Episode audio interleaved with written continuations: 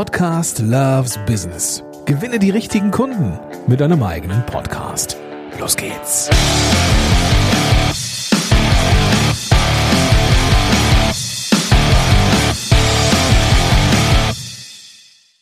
Willkommen zurück zu einer neuen Folge von Podcast Loves Business. Und heute bin ich wieder mal nicht alleine hier. Ich habe wieder einen wunderbaren Gast zu Gast. Mein Gast ist Journalistin und hat unter anderem für die Zeit und den Spiegel gearbeitet. Und da haben wir schon die erste Gemeinsamkeit. 2016 haben wir beide gestartet, ohne dass wir uns damals schon kannten. Sie mit einem Blog, ich mit einem Blog. Und das war der Beginn von etwas ganz, ganz Großem. Bei ihr geht es um bessere Texte, bessere Websites und, was ich ganz spannend finde, um smarte Pressearbeit. Das wird heute auch unser Thema sein, denn sie sagt, in die Presse zu kommen, das ist nicht unbedingt schwer oder nicht so schwer, wie man denkt und hat eine ganze Menge Vorteile. Also bin ich sehr gespannt, was ich heute hier auch erfahren werde und ich bin auch sehr gespannt, was dich, lieber Zuhörer, liebe Zuhörerin, davon anspricht. Also schön, dass du hier bist vom Blog von der Website Was Journalisten wollen. Herzlich willkommen, Marike Frick. Ja, vielen Dank für die Einladung. Die erste Frage, die soll ein bisschen was anderes sein, habe ich gelernt ähm, beim, beim Interview führen. Äh, ich für meinen Teil würde es eher als Gespräch sehen, aber ich habe gelernt, die erste Frage darf, darf ein bisschen außergewöhnlich sein. Deswegen habe ich mir eine überlegt. Und zwar, wenn du eine Schlagzeile über deine eigene Arbeit schreiben würdest oder müsstest, wie würde sie lauten und warum? Ich weiß nicht, ob es eine Schlagzeile wäre, aber ich denke, ich bin ja als Journalistin sehr geübt darin, in Überschriften zu denken. Also ich gehe durch, durch die Welt und sehe irgendwie alles in Überschriften. Ich glaube, meine Überschrift wäre ein Zitat und es würde lauten, entweder ich habe da eine Idee oder lass mal einfach machen. Ich glaube, das beschreibt meine Arbeitsweise ziemlich gut und gerade bei ich habe da eine Idee würde mein Team heftig nicken. Okay, okay, das lassen wir mal so stehen. Ich bin sehr gespannt, ob wir da noch, noch, noch mal drauf zu sprechen kommen. Aber okay, dann, dann, dann, dann nehme ich das so mit. Dann nehme ich das so mit. Ähm, Marike, was wollen denn Journalisten eigentlich? Ja, was wollen sie vor allen Dingen nicht? Sie wollen vor allen Dingen nicht noch eine Pressemitteilung erhalten. Ah, okay. Also das ist das, was die meisten denken, wenn sie anfangen, sich mit dem Thema in die Zeitung kommen, ins Fernsehen kommen, äh, beschäftigen. Die sagen, okay, da muss ich ja jetzt eine Pressemitteilung schreiben. Und dann sagen ganz viele auch, ja, ich bin ja gar nicht so gut im Schreiben. Und das sollte lieber jemand anders für mich machen. Und dann landen wir halt dabei, dass sie jemanden beauftragen, der eine schöne, wohlformulierte Pressemitteilung auf einer A4-Seite oder auch zwei formuliert, die im Endeffekt nie gelesen wird, weil Journalisten so unheimlich viele davon erhalten hm. und sie gar nicht alle lesen können. Also stell dir vor, du bekommst irgendwie 100 Pressemitteilungen am Tag, bist du nicht in der Lage dazu, die alle noch nicht mal zu öffnen, diese E-Mails. Was wollen Journalisten? Sie wollen etwas anderes. Sie suchen immer nach guten Themen für ihre Artikel, nach guten Geschichten, nach guten Beispielen für ihre Artikel, nach Experten, die sich mit etwas auskennen. Und wenn man da andockt, dann braucht man keine Pressemitteilung und dann muss man auch nicht gut schreiben können. Aber man braucht ein Netzwerk, oder? Ich meine, man muss ja irgendwie mit diesen Menschen in Kontakt kommen. Netzwerk zahlt sich auf jeden Fall aus. Also wenn man Journalisten im Bekanntenkreis hat oder irgendwo mal kennenlernt, auf jeden Fall mal die Frage stellen, wonach suchst du denn? Also nicht einfach pitchen, sondern sagen, wonach suchst du? Was brauchst du für deine Artikel? Nun haben aber die meisten eben keine Journalisten in ihrem Bekanntenkreis und ja. lernen die auch nicht mal ebenso kennen. Deshalb, es geht auch ohne Netzwerk. Es, alle unsere Teilnehmer in meinem, in meinem Programm machen diese, quasi sind das ja Cold, uh, Cold Pitches, ne? also kalte Pitches, weil sie die Journalisten eben nicht kennen. Aber wenn man es dann schafft, neugierig zu machen, dann sagen die Journalisten gerne, das schaue ich mir näher an. Denn die sind es ja gewohnt, ne, kalte, kalte Kontakte auf sich zukommen zu lassen. Also man macht da nichts falsch, wenn man Journalisten einfach so kontaktiert, auch wenn man sie nicht kennt, solange man ein gutes Thema hat, ein gutes Gesprächsangebot hat. Okay, lass uns auf das Gesprächsangebot später mal kommen, wenn du magst. Welche Vorteile habe ich denn eigentlich, wenn ich schlaue Pressearbeit mache? Also ich frage deswegen, weil man ja immer wieder irgendwie liest, gerade Print oder generell Medien geht es, geht es nicht so gut Print, die Ausgaben werden weniger. Ja, es werden natürlich auch mehr Online-Magazine äh, in die Welt kommen. Wie, wie ist denn da gerade die Presselandschaft? Lass, lass, uns doch mit dieser Frage mal einsteigen. Also, mhm. wie sieht die Presselandschaft gerade aus? Ist es wirklich so dramatisch, wie es oft kolportiert wird? Also da ist einiges in Bewegung, sehr, sehr viel in Bewegung. Es wird sicherlich da auch noch viel passieren in den nächsten Jahren. Es zieht sehr viel on online um. Also es gibt natürlich viel, viel mehr Online-Medien, als wir es vor zehn Jahren hatten. Das ist super spannend, weil es da jetzt eine neue Spielwiese gibt, die man bespielen kann. Also Pressearbeit ist überhaupt nicht mehr nur Zeitungen und Zeitschriften, sondern wir haben mittlerweile Zeitungen, Zeitschriften, Online-Medien. Ich würde auch zunehmend große Podcasts dazu zählen, große Blogs dazu zählen. Wir haben Radio, Fernsehen, ganz viele neue Formate. Also schauen wir uns zum Beispiel mal Spiegel Online an. Die haben mittlerweile mehrere Podcasts, in die es natürlich auch total spannend ist, reinzukommen. Und das ist, das heißt, Pressearbeit ist nicht mehr das Klassische, was es vor 20 Jahren mal war. Da hat sich mhm. unheimlich viel getan. Und ja, in der Magazinlandschaft ist leider momentan ähm, in den letzten Monaten sind da einige Magazine gestorben, für die es mir, also um die es mir sehr, sehr leid tut, weil es Qualitätsmagazine waren. Zum Beispiel? Also Wel welches vermisst du am, am äh, Zum Beispiel, ah, die Brigitte hatte zum Beispiel mehrere tolle Magazine, Brigitte Mom, äh, Brigitte Woman, äh, Brigitte Wir, für verschiedene Altersgruppen, die machen okay. alle dicht. Das ist eine, war eine sehr, ja, war keine schöne Nachricht. Geo hat einige ähm, Line-Extensions, wie es so schön heißt im Journalismus, die auch äh, zumachen werden. Also da ist einiges passiert, gerade im Gruner und Jahr Verlag. Aber wie gesagt, die Spielwiese generell ist viel, viel größer geworden. Dadurch, dass viele Medien jetzt auf ganz viele neue Formate setzen und große Blogs aus dem Boden schießen. Online ist sehr, sehr viel los. Und auch im Fernsehen. Also ich hatte gerade neulich eine Teilnehmerin, die hat gesagt, wir waren jetzt gerade im Fernsehen und ich habe gedacht, na mal sehen, ob das überhaupt jemand guckt. Und äh, sie waren in so einer, sie, sie haben eine Camping-App und waren in so einer Sendung für Camper. Und das war ein der Wahnsinn. Also sie hat gesagt, danach hatte sie so viele Besuche auf ihrer, in ihrem Online-Shop, also im, im App-Shop, dass sie gesagt hat, den Satz geschrieben hat, von wegen Fernsehen ist tot. Also es, es gibt unheimlich viel mehr als die Magazine, die man jetzt vielleicht in den mhm. Schlagzeilen sieht. Den, an den Post kann ich mich noch erinnern. Und da hattest du, glaube ich, auch so eine Chart geteilt, wie viele Millionen Menschen dann da gerade irgendwas geschaut haben an diesem, an diesem Abend wenn, wenn wir uns jetzt, also ich bin erstmal dankbar, dass du sagst, nee, wir kümmern uns jetzt hier nicht um Print nur. Ich, meine, ich, ich weiß das, ich verfolge dich ja auch ein bisschen, dass es jetzt nicht nur um Printmedien geht. Das, das ist gut, das ist auch richtig so. Und welche Vorteile nehme ich denn dann mit von dieser Präsenz in, in Anführungsstrichen, den Medien? Ist das so ein, so ein einmaliger Schuss, der dann irgendwie auch sitzen muss? Oder habe ich da mehrere Möglichkeiten? Also man hat ganz, ganz viele Möglichkeiten und es ist auch unheimlich wichtig, sich zu fragen, was man eigentlich will.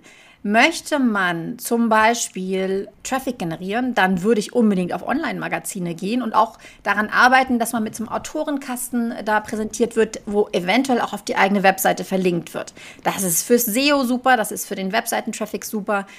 Daran kann man arbeiten. Man kann aber auch sagen, ich möchte vor allen Dingen einen guten Eindruck machen bei mhm. potenziellen mhm. Kunden. Das ist dann so ein bisschen das Speaker-Phänomen. Ja, wir zeigen uns vielleicht als Speaker auf einer großen Bühne mit viel Publikum. Den gleichen Effekt kann so ein bekannt aus haben. Also bekannt aus, ich sag mal, Brigitte zum Beispiel, macht natürlich bei einer bestimmten Zielgruppe auf jeden Fall was her. Und wenn man sich das als Ziel setzt, dann sollte man halt die großen Printmedien angehen, vielleicht die großen Fernsehsender angehen. Es kommt immer so ein bisschen darauf an, was man sucht, was man braucht. Vielleicht ist es auch eine Mischung aus verschiedenen Dingen. Und dann kann man sagen, okay, ich möchte sowohl das bekannt aus auf meiner Seite haben, weil die Erfahrung da ist, Leute diskutieren Preise weniger. Leute nehmen einen wirklich wertiger wahr. Und gleichzeitig möchte ich aber auch Traffic auf meine Seite haben und dann gucke ich mir halt die Online-Medien vor allen Dingen an. Vielleicht auch Podcasts, weil Podcaster auch eher mal auf die eigene Webseite verlinken. Ähm, da muss man sich gut überlegen, was man, was man will. Also was hat man davon? Man hat äh, einen Prestigegewinn und man hat unter Umständen nicht irgendwie 1000 Views in Instagram, sondern man hat eben 100.000 mhm. in einer Fernsehsendung. Die, das ist natürlich eine sehr, sehr spannende Sache. Ich jetzt als Otto Normal, ne, als Otto Normal Selbstständiger, der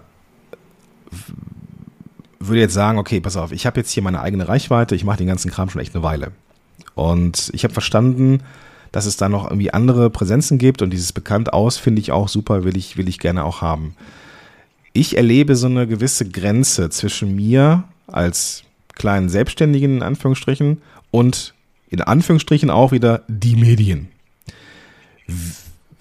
Sind das wirklich Menschen, mit denen man reden kann? Oder ist es nicht so eine, so eine eigene Filterblase, wo man ohne den richtigen Kontakt gar nicht reinkommt? Was würdest du sagen? Also wenn das so wäre, dann wären unsere Kursteilnehmer ja nicht erfolgreich. Das sind vor allen Dingen Otto Normal Selbstständige. Wir haben auch so ein paar kleine Unternehmer, äh, kleine Unternehmen dabei, aber sehr, sehr viele, die Trainings anbieten, die Coaches sind, die sich auf irgendein Thema spezialisiert haben oder eben zum Beispiel die so eine Camping-App haben, ja. Die schaffen das in diese Bubble rein, weil Journalisten darauf angewiesen sind, außerhalb von ihrer Bubble auf Ideen zu kommen. Die wollen ja über normale Menschen schreiben, die wollen ja kleine Startups ähm, kennenlernen, die wollen Geschichten von da draußen haben. In ihrer Bubble kennen sie schon genug Leute und genug Geschichten, die sind auch alle auserzählt, aber sie brauchen die echten Menschen von da draußen. Und die landen halt herzlich selten auf ihrem Schreibtisch, weil da ja die ganzen ah, Pressemitteilungen landen. Verstehe. Okay, dann lass uns, lass uns ähm, Nägel mit Köpfen machen. Angenommen, ich habe jetzt die, die Entscheidung getroffen, ich habe das verstanden, so es gibt jetzt klar, mit Print ist weniger, aber es verlagert sich alles. Dazu kommen Blogs, Websites, Podcasts, sehr, sehr spannendes Ding. Ähm, ich weiß nicht, wie deine, deine Kollegen von der Zeit haben auch einige Podcasts da draußen. Ich bin ganz begeistert, dass der Kollege Juan Moreno jetzt auch wieder mit einem eigenen Format am Start ist. Moreno plus eins höre ich sehr, sehr gerne. Und ähm, es gibt also Präsenzen. Okay, so, habe ich verstanden. Wie gehe ich jetzt daran? Also ich suche mir irgendeine, mal abgesehen davon, dass wir natürlich gleich nochmal über dein, das Programm sprechen, was ganz, ganz bestimmt eine Abkürzung ist, da, da bin ich mir sicher. Aber wie ist denn so die Herangehensweise? Schreibe ich dann wirklich kalt jemanden an? Wie bereite ich mich auf sowas vor, dass ich da auch, also schreibe ich eine E-Mail, schreibe ich einen Brief? Wenn du sagst, die bekommen total viele E-Mails, wie komme ich denn dadurch? Ist dann die Betreffzeile wichtig um Gottes Willen, du siehst, wie viele Fragen ich habe. Aber was ist mein, was ist denn mein erster Schritt? Du hast ein ganz wichtiges Stichwort gegeben und das ist die Betreffzeile. Die Betreffzeile ist der Fuß in der Tür oder eben nicht. Also das ist die, wenn die Betreffzeile gut ist, dann wird die E-Mail geöffnet und das ist die erste Hürde, dass die E-Mail geöffnet wird. Und ja, ich rate zu E-Mails, weil man mit einem Anruf eigentlich in den meisten Fällen stört. Also in einem hektischen Alltag eines Journalisten, der unheimlich viel auf einmal zu bewältigen hat, viele Kommunikationskanäle, viele Informationskanäle und dann kommt da noch so ein Anruf rein. Meistens stört man. Insofern mache ich das so mit unseren Teilnehmern, dass die dazu angeleitet werden, solche E-Mails zu schreiben. Die, du kannst dir vorstellen wie eine kurze Pitch-E-Mail. Ja? Du pitchst dein Thema, die Betreffzeile ist so, so, so wichtig. Das heißt, du musst dir erst überlegen, was will ich denn anbieten? Möchte ich ein Gespräch zu meinem Thema anbieten oder möchte ich eine Story zu mir anbieten? Also wir hatten jetzt zum Beispiel gerade einen Teilnehmer, der war jetzt in mehreren Medien, weil der ist gerade gestern beim Ironman mitgelaufen in Hamburg und der ist eigentlich schwerbehindert. Der hat eine, äh, ich glaube nicht 30 Zentimeter lange Titanstange Stange im Rücken aufgrund einer Erkrankung aus der Kindheit. So, das ist eine Story für einen Journalisten. Und der ist Coach für äh, dafür, wie man sein Leben wieder selbst in die Hand nimmt und wie man sein Leben verbessert und gesund lebt und so weiter. Er kann seine Story super mit seinem Thema verknüpfen. Und angedockt ist er aber mit seinem, hey, ich habe da so eine Titanstange im Rücken und ich laufe den Ironman. Und natürlich kann er dann auch darüber sprechen, wie er es schafft, positiv auf sein Leben zu blicken, wie er es schafft, Lebensenergie zu generieren und so weiter. Und das ist ja genau sein Thema. Daran arbeitet er mit mhm. anderen Menschen. Wir versuchen also immer ein Vehikel zu finden. Also, wie können wir dein Thema transportieren? Über eine gute Geschichte oder über vielleicht, weiß ich nicht, morgen ist der Tag der älteren Generation und wie schaffen es eigentlich ältere Menschen wieder, ihren Leb ihre Lebensfreude wiederzufinden?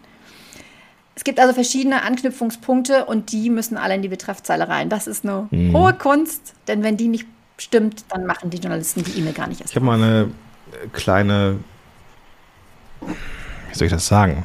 Eine Frage, die ich jetzt gar nicht so ähm, soll es nicht so gehässig rüberkommen oder sowas. Soll auch nicht die Geschichte geringschätzen, dass jemand mit einer Titanstange im Rücken ein, ein Ironman läuft.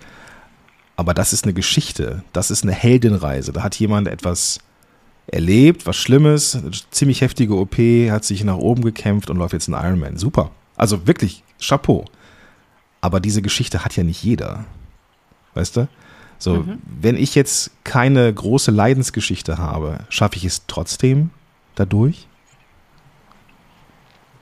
Ja, dann würden wir gucken, was kannst du an Expertenwissen drüber geben. Also wir haben zum Beispiel eine Führungskräftecoach, die ähm, sich darauf spezialisiert hat, Manager in hohen Positionen zu beraten, wie sie sich eventuell selbstständig machen können, wenn sie darüber nachdenken, auszusteigen aus ihrem ähm, stressigen Job. So, die ist mit dem Thema einfach überall hat sie angeklopft. Ähm, soll ich mich selbstständig machen, ähm, wenn ich meine Karriere irgendwie schon alles erreicht habe? Ja oder nein? Ähm, sie spricht auch zu Führungs Führungsthemen und so weiter. Sie geht also komplett mit ihrer Expertise nach draußen und da, da ergeben sich auch sehr, sehr coole Themen. Oder kommen wir nochmal zurück zu dem, zu dem Life-Coach, der die Titanstange im Rücken hat. Ähm, der ist auch sehr gut angedockt mit einem Thema, ähm, das sein Expertenwissen, naja, eigentlich ist es so eine Mischung aus Expertenwissen und eigener Geschichte. Der arbeitet nämlich auch ehrenamtlich im Hospiz und der hat zum Tag des Hospizes, den gibt es wirklich, mhm. Aktionstag, Tag des Hospizes, war der in ganz, ganz vielen Medien und hat gesagt, was, ähm, was er aus Gesprächen mit, mit sterbenden Menschen lernt. Also es ist so eine Mischung, ne? man, man guckt immer bei jedem Einzelnen, was bringst du an Expertenwissen mit? Meinetwegen Führungskräfte, Coaching und was bewegt gerade die Journalisten da draußen zum Thema Führungskräfte? Oder bringst du eine eigene Story mit, bringst du irgendwelche eigene Erlebnisse mit, die wir, die okay. wir anbieten können? Wenn wir jetzt nochmal einen Schritt zurückgehen, ich meine jetzt das Anschreiben und die Betreffzeile, das ist ja, das ist ja etwas, was extrem wichtig ist. Aber da habe ich ja im Vorfeld schon meine Hausaufgaben gemacht, dass ich nämlich erstmal verstanden habe, so was ist mein Thema, was ist meine Geschichte oder was glaube ich ist meine Geschichte oder das Expertenwissen. Und dann bin ich auf die Suche gegangen nach den passenden Medien und nach den passenden Ansprechpartnern. Gehen wir mal davon aus, dass die Zuhörerinnen und Zuhörer dieses Podcasts verstanden haben, weil ich da auch immer gebetsmühlenartig drüber spreche, dass Positionierung wichtig ist und, und, und so weiter. Gehen wir davon aus, dass sie eine Positionierung haben und gehen wir davon aus, dass sie schon sich mal im Internet quer geguckt haben, welche Medien könnte es denn da geben. Wie finde ich jetzt da den passenden Ansprechpartner? Hast du da eine Idee? Ja, das glaube ich, ich ja.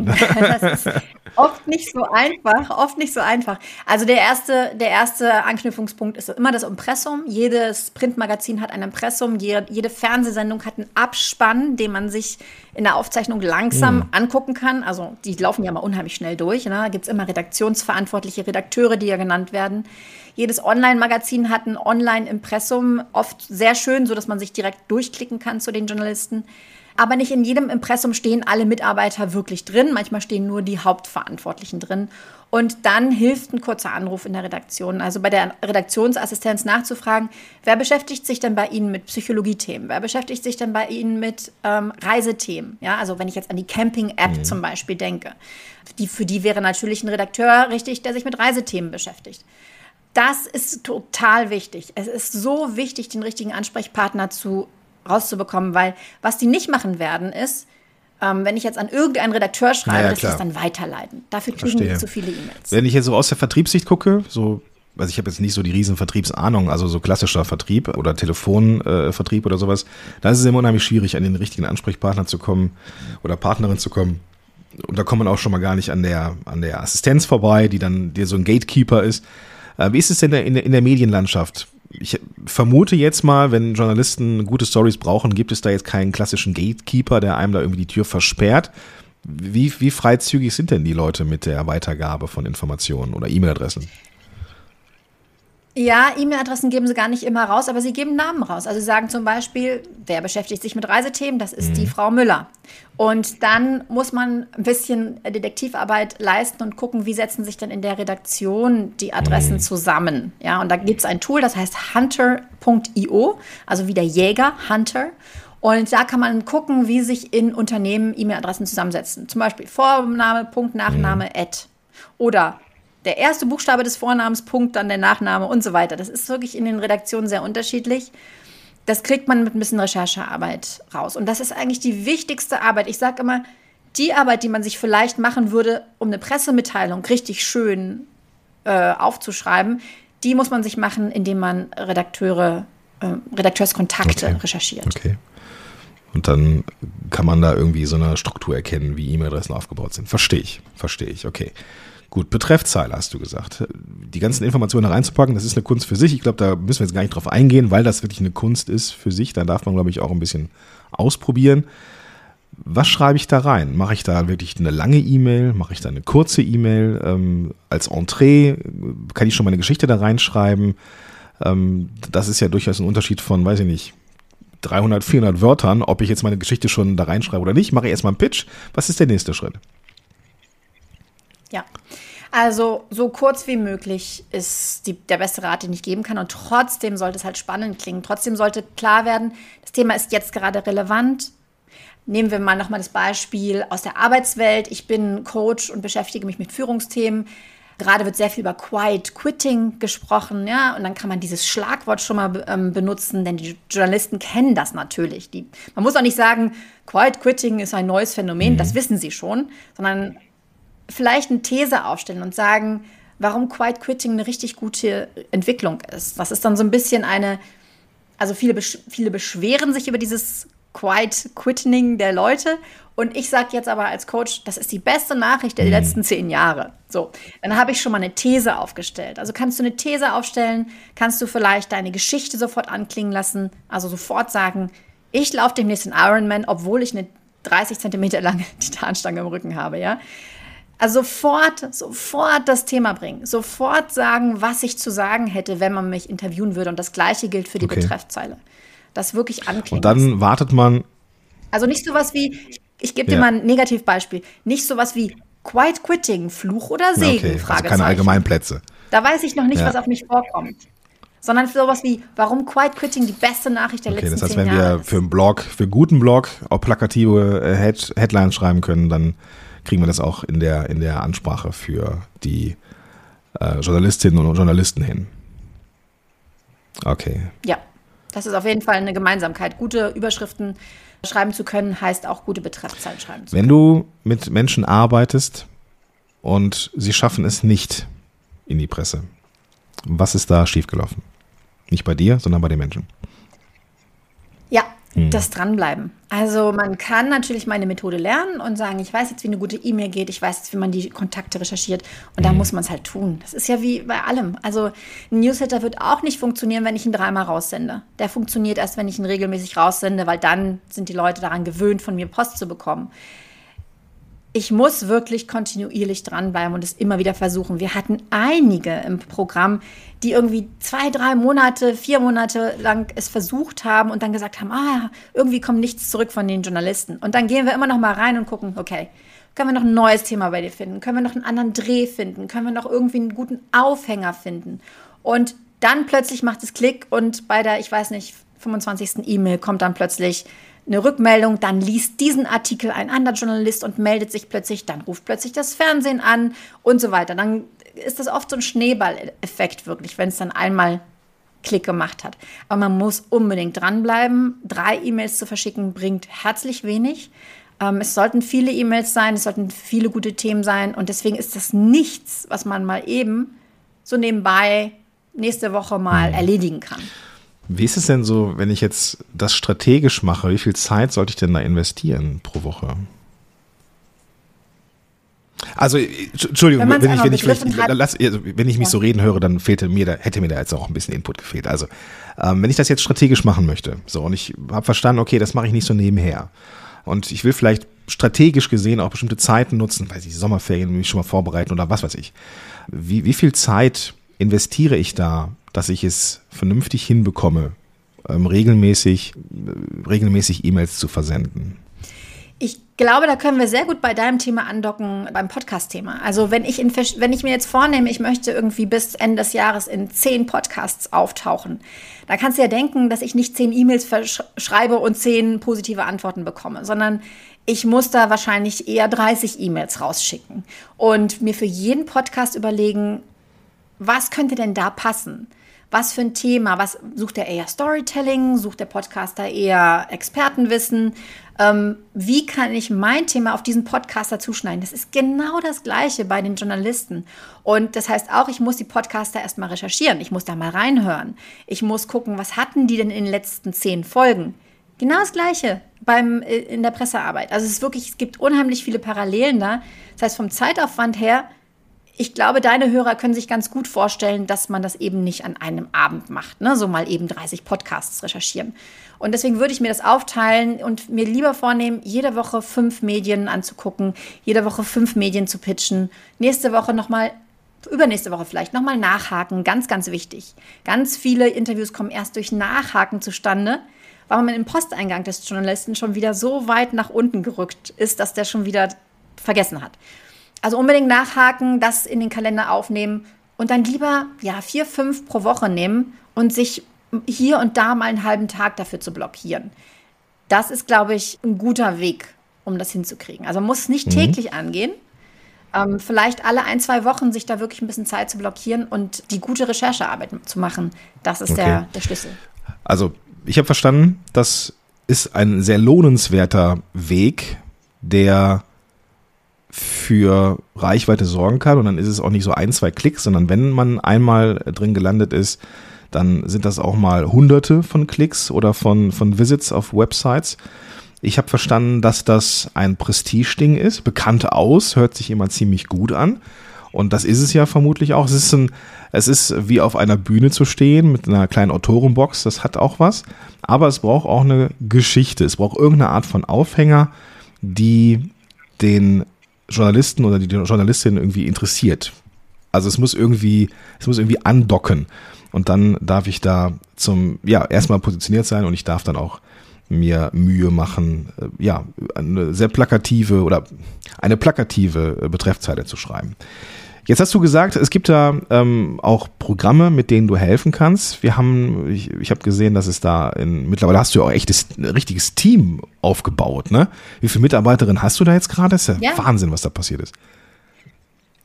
Ja, wir sind, ähm, ich habe mittlerweile zwölf Mitarbeiterinnen, davon sind sechs mhm. Journalistinnen.